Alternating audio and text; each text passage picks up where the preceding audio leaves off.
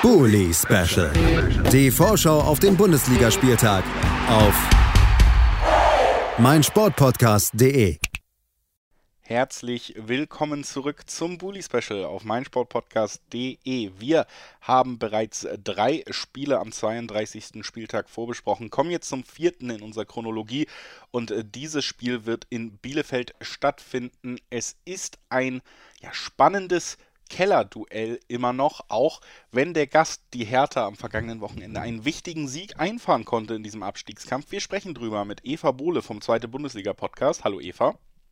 Hallo. Und auf der anderen Seite mit Marc Schwitzky von Hertha Base. Hallo Marc. Ich grüße euch. Ja, damit sind wir also vollzählig für die Vorbesprechung dieses Krachers am Tabellenende. Mittlerweile sind es allerdings schon sechs Punkte, die die beiden Vereine trennen. Am letzten Wochenende war das Welten. ja alles noch ein bisschen enger. Ja, sechs Punkte aus drei ausstehenden Spielen, das ist schon eine Hausnummer. Hertha gerade auf dem sicheren 15. Platz. Vier, vor, äh, vier Punkte Vorsprung auch auf die Stuttgarter, die sie am vergangenen Wochenende besiegen konnten. Arminia Bielefeld hingegen auf einem direkten Abstiegsplatz, zwei Punkte hinter dem Relegationsplatz, sechs hinter dem sicheren 15. Platz, auf dem die Hertha steht. Also ein Spiel, wo gerade Bielefeld wirklich mit dem Rücken an die Wand stehen dürfte. Eva, das war eigentlich auch schon am letzten Spieltag so ein bisschen der Fall. Man hat auch gehofft, dass nochmal ein Impuls auf der Trainerbank ein bisschen was ändert.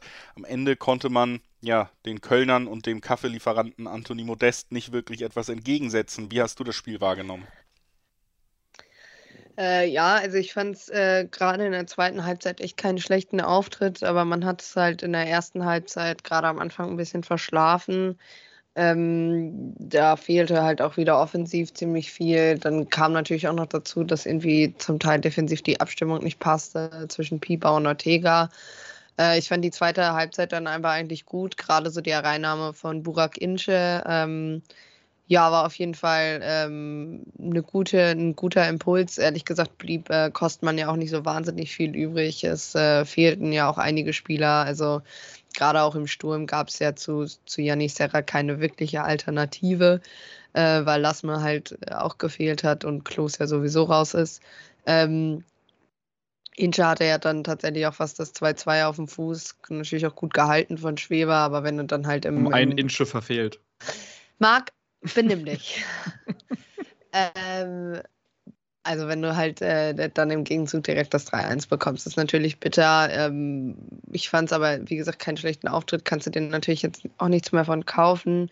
Ähm, man hofft so ein bisschen, dass jetzt äh, vor allem auch zum Beispiel Fabi Kunze am Wochenende zurückkehrt. Ähm, eventuell auch Cedric Brunner. Der hat allerdings auch in einem Interview mit ähm, den Medien jetzt gesagt, dass es ähm, ja, also dass es wohl eher eng wird. Der hat äh, darüber berichtet, was für ein ja, Prozess es im Prinzip auch war, ähm, zu schauen, dass er wieder ins Training äh, äh, einsteigen kann. Er war auch tatsächlich in der Schweiz bei einem so einem Concussion. Spezialisten quasi. Ähm, das fand ich auch relativ interessant. Äh, kann ich sonst empfehlen, sich das auch mal durchzulesen. Ähm, sonst ja, also pff, ist dann, ich, also im Vergleich zu den Wochen davor, das, das hatte ich ja schon mal angesprochen, dass die Auswärtsspiele in der letzten Zeit jetzt nicht unbedingt auf unserer Seite waren. Dafür war es ein schon ein bisschen besserer Auftritt. Äh, ich meine, gut, wer meint, Kaffee-Dingsens in der Kamera halten zu müssen, ja, habe ich ehrlich gesagt auch keine Worte für. Passt zu dieser Stadt, passt zu dem Verein, äh, passt zu einem Typen, aber gut. Ähm, und äh, ja, also generell, was ich noch wichtig fand, ist nach dem Spiel ähm, der, der, der, Zusammenhalt mit der Mannschaft. Ähm, ich glaube, dass das, wenn man das auch mit den anderen Vereinen vergleicht, in Bielefeld jetzt unter diesen drei Abstiegskandidaten am besten tatsächlich ist. Also nachdem es dann ja in Wolfsburg einmal geknallt hat und dann äh, jetzt aber auch zuletzt gegen Bayern und eben jetzt gegen, gegen Köln auch, da wurde die ganze Mannschaft nochmal range ja, rangeholt, aber nicht irgendwie, um sie beschimpf zu beschimpfen oder auszupfeifen, sondern einfach zu sagen, ey, ihr packt das und selbst wenn nicht, wir stehen auf jeden Fall hinter euch. Und ich glaube, das war nochmal ein gutes Zeichen, ähm, auch jetzt, um, um in den Endspurt zu gehen, weil eben zwei von den drei Spielen ja auch Heimspiele sind. Das also der Blick zurück auf den Auftritt der Arminia in der wunderschönen Stadt Köln. Alles richtig, wahrscheinlich, was du gesagt hast, bis auf deine Einschätzung der Stadt, aber äh, das, das, lassen wir mal durchgehen.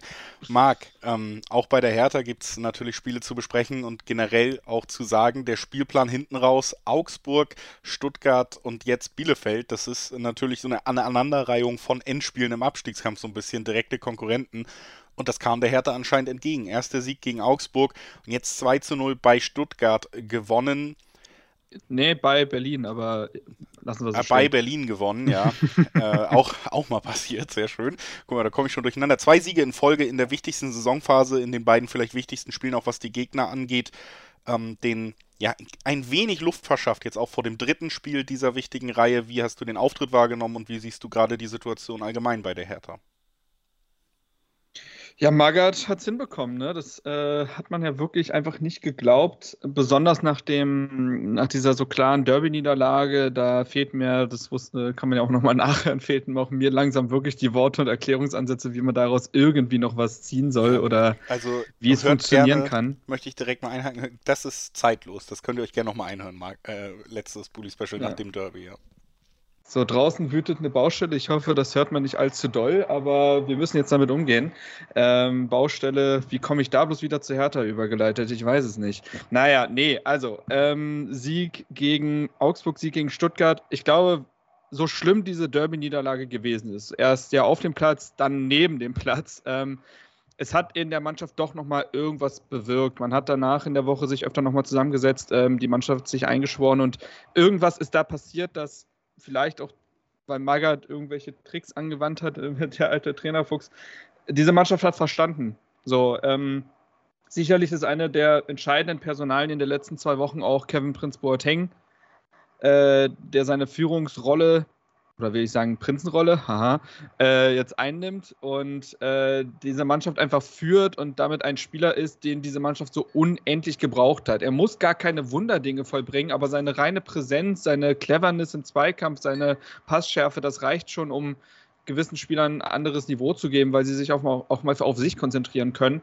Und es sind keine tollen Spiele für den neutralen Zuschauer, würde ich jetzt einfach mal in den Raum werfen, äh, die letzten zwei Spiele, aber es sind die Spiele, in denen Hertha ja etwas zeigt, was ihnen vorher oft gefehlt hat, nämlich diesen, dem Gegner auch mal den Schneid abkaufen, die Partie auf ihr Niveau runterziehen.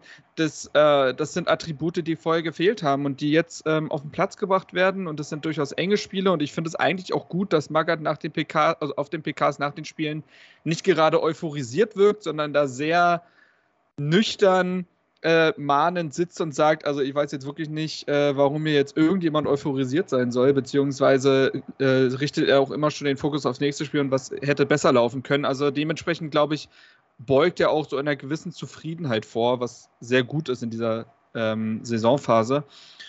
Und jetzt plötzlich ist die Hoffnung doch da, dass man mit einem Sieg gegen Bielefeld das fast schon sicher macht. Ein Unentschieden könnte eigentlich fast auch reichen weil sieben Punkte aus diesen drei direkten Duellen, das hätte vorher jeder unterschrieben. Man will Bielefeld äh, auf Distanz halten und dass Stuttgart seine Spiele noch gewinnt, das will man jetzt auch mal abwarten. Aber ja, die Lage hat sich fast wundersamerweise verbessert. Es ist, ähm, es ist krass. Ich hätte es wirklich nicht mehr für möglich gehalten. Also das der Rückblick auf die Hertha. Eva äh, ist ja bei Marc auch rausgekommen. Die, die Tugenden liegen sicherlich jetzt nicht unbedingt äh, nur im Spielerischen bei der Hertha, aber man hat diese Führungsfigur mit Kevin Prince Boateng zurückgewonnen. Man ist bereit, den Kampf anzunehmen und hat sich so auch schon sehr wichtige Schritte jetzt im Abstiegskampf ermöglicht. Äh, Jetzt äh, gehen wir mal davon aus, dass auch das Spiel gegen Bielefeld kein ästhetisches Fußballfest werden wird. Wie, wie siehst du denn da die Ausgangssituation? Kann, kann Bielefeld da auch mitgehen oder ist die Hertha vielleicht genau da diesen Schritt weiter und deswegen auch jetzt sechs Punkte schon weg? Ja, also das Ding ist natürlich, ähm, Hertha hat einen Vorteil, irgendwie treffen sie trotzdem irgendwo noch das Tor. Also jetzt auch nicht gerade mit wahnsinnig viel äh, Konzept dahinter, aber ehrlich gesagt muss man dann auch einfach mal sagen, Abstiegskampf ist zum Teil auch einfach viel Glück. Und ähm, ich glaube, gerade nach den letzten vier Wochen äh, kann man relativ safe sagen, das hat Bielefeld definitiv nicht auf der Seite. Also der Auswärtsblock, als ähm, da fast der vierte Spieler im vierten Spiel hintereinander mit, der, mit einer Trage vom Platz getragen werden musste, äh, da, also so viele Leute, die neben mir standen und einfach nur gesagt haben, boah, ey, nicht schon wieder. Und man ja auch ehrlich gesagt da, da auch nochmal fragen muss, warum existiert der VAR überhaupt? Denkt er, nur weil Spiel in Köln stattfindet, muss er da jetzt nicht drauf gucken. Ähm, kann ich ehrlich gesagt nicht nachvollziehen. Finde auch gerade Arminia hat jetzt echt nochmal genug Argumente geliefert, warum das kon komplette Konzept äh, Kopfverletzungen äh, eindeutig nochmal auch im DFB und in der DFL eine größere Rolle spielen muss, weil das geht so einfach nicht. Ähm, und also, dass man auch einfach da Fouls nochmal anders bewerten soll, weil es halt einfach viel gefährlicher ist, äh, weil es einen Impact haben kann, den man im ersten Moment so nicht sehen kann. Ähm, ja, Glück ist halt einfach nicht auf unserer Seite, wenn man sich Stefan Ortega anhört. Ähm, der war nach dem Köln-Spiel richtig, richtig am Ende, auch emotional. Ähm, ich glaube, also da muss man auch einfach nochmal sagen, er und Kostmann haben ja eine super spezielle Beziehung auch zueinander. Also ich glaube, Ortega ist es eben, also anders als vielleicht anderen Spielen, Spielern, ähm, ist es eben nicht egal, ob er hier weggeht, wenn Bielefeld abgestiegen ist. Das kann nicht, also klar, der weiß, der wird auf jeden Fall Bundesliga spielen. Ich glaube, dass äh, daran braucht, also das ist relativ klar. Ähm, aber er, ich glaube, er weiß halt auch selbst, was er dem Verein schuldig ist, was der Verein ihm auch schuldig ist, aber auch einfach, ähm, dass das, das Kostmann ihn da auch nochmal anders bekommt. Ähm, und ja, also ich glaube einfach, dass, dass viel Pech dazu kommt und das kriegst du halt irgendwann aus den Köpfen der Spieler auch nicht mehr raus, dass es halt scheißegal ist, wie gut du vielleicht doch am Ende spielst, auch wenn du das Bayern-Spiel anguckst. Ähm, dann, dann fallen alle 50-50 Entscheidungen auch gegen dich. Und klar, fehlt auch spielerisch was, aber ich glaube, dieser dieses Gesamtmix, der hilft einfach nicht. Und äh, da hat Hertha auch einfach das Spielglück ein bisschen mehr auf seiner Seite momentan. Ähm, das ist natürlich bitter, wie gesagt, wo Bielefeld kommen kann. Und ich glaube, äh, das ist jetzt nicht weit hergegriffen. Die Beziehung zu den Fans ist um einiges besser ähm, als äh, bei der Hertha gerade. Hier ist es auch so, also ich habe mich in, in, in Köln mit Leuten unterhalten, die gesagt haben, ja, ich nächste nächstes Jahr halt wieder nach Sandhausen und weiß ich nicht, Heidenheim und so. Ist dann so eh geiler. es ist, äh, ja, ich glaube, das Ding ist natürlich wussten ja alle von Anfang an, dass Bielefeld absteigen kann. Äh, es wäre auch nicht unverdient. Ähm, aber ich habe schon mal gesagt, ich finde halt, äh, ja, dass es trotzdem extrem schade ist, auch weil hier so ein großer Umbruch bevorsteht. Ich bin gespannt, was, ich glaube, das ist das, was Hertha und Bielefeld gemein haben. Wer wird Trainer kommende Saison? Ähm, die Namen, die ich hier gehört habe, klingen relativ vielversprechend. Da hätte ich auf jeden Fall auch Bock drauf. Aber ja, also ist natürlich extrem bitter, gerade weil man eben nicht die Chance hatte, weder den Ausstieg noch den Klassenerhalt mit Fans zu feiern. Sind die Fans wieder alle da und dann steigst du halt irgendwie im Endeffekt, weiß ich nicht, außer jetzt in Bochum oder zu Hause gegen äh, RB Leipzig ab. Das ist halt, das hat kein Mensch verdient. Das hat kein Mensch verdient. Also ja, auch ein paar Fragezeichen bei Bielefeld weiter offen und ein bisschen Wehmut macht sich bereit, wenn es nicht so gut laufen sollte. Marc, natürlich auch von dir gerne nochmal so den Blick auf die anstehende Partie. Und Eva hat ja gerade schon die Fans angesprochen. Man kann ja sagen, Du warst gegen Union im Stadion, danach wollten sie nicht mehr mit den Fans reden. Was ist dein Anteil daran und äh, was bedeutet vielleicht auch generell diese Situation da gerade mit den Fans? Weil ich muss auch aus meiner Perspektive sagen, mhm. ja, einerseits äh, hört man raus, sie, sie haben sich als Team entschlossen, erstmal nicht mehr zu den Fans zu gehen und es scheint das Team ja irgendwie zusammenzubringen. Andererseits finde ich das schon eine, ja, aus, äh, sagen wir mal, ich bin ja oft auch auf Fanseiten, ich weiß noch nicht genau, was ich davon halte. Was soll man davon halten? Ich weiß nicht. Also es ist, ist eine schwierige Debatte, glaube ich. Also ich glaube, dass also ich habe diese äh, Trikot-Vorderaktion äh, einiger Fans in der Ostkurve nach dem Derby auch stark kritisiert. Ich finde, da wurde eine Grenze überschritten. Hat auch ganz klar die Falschen getroffen, das kommt noch oben dazu, aber äh, grundsätzlich ist, finde ich, diese Aktion völlig übers Ziel hinausgeschossen.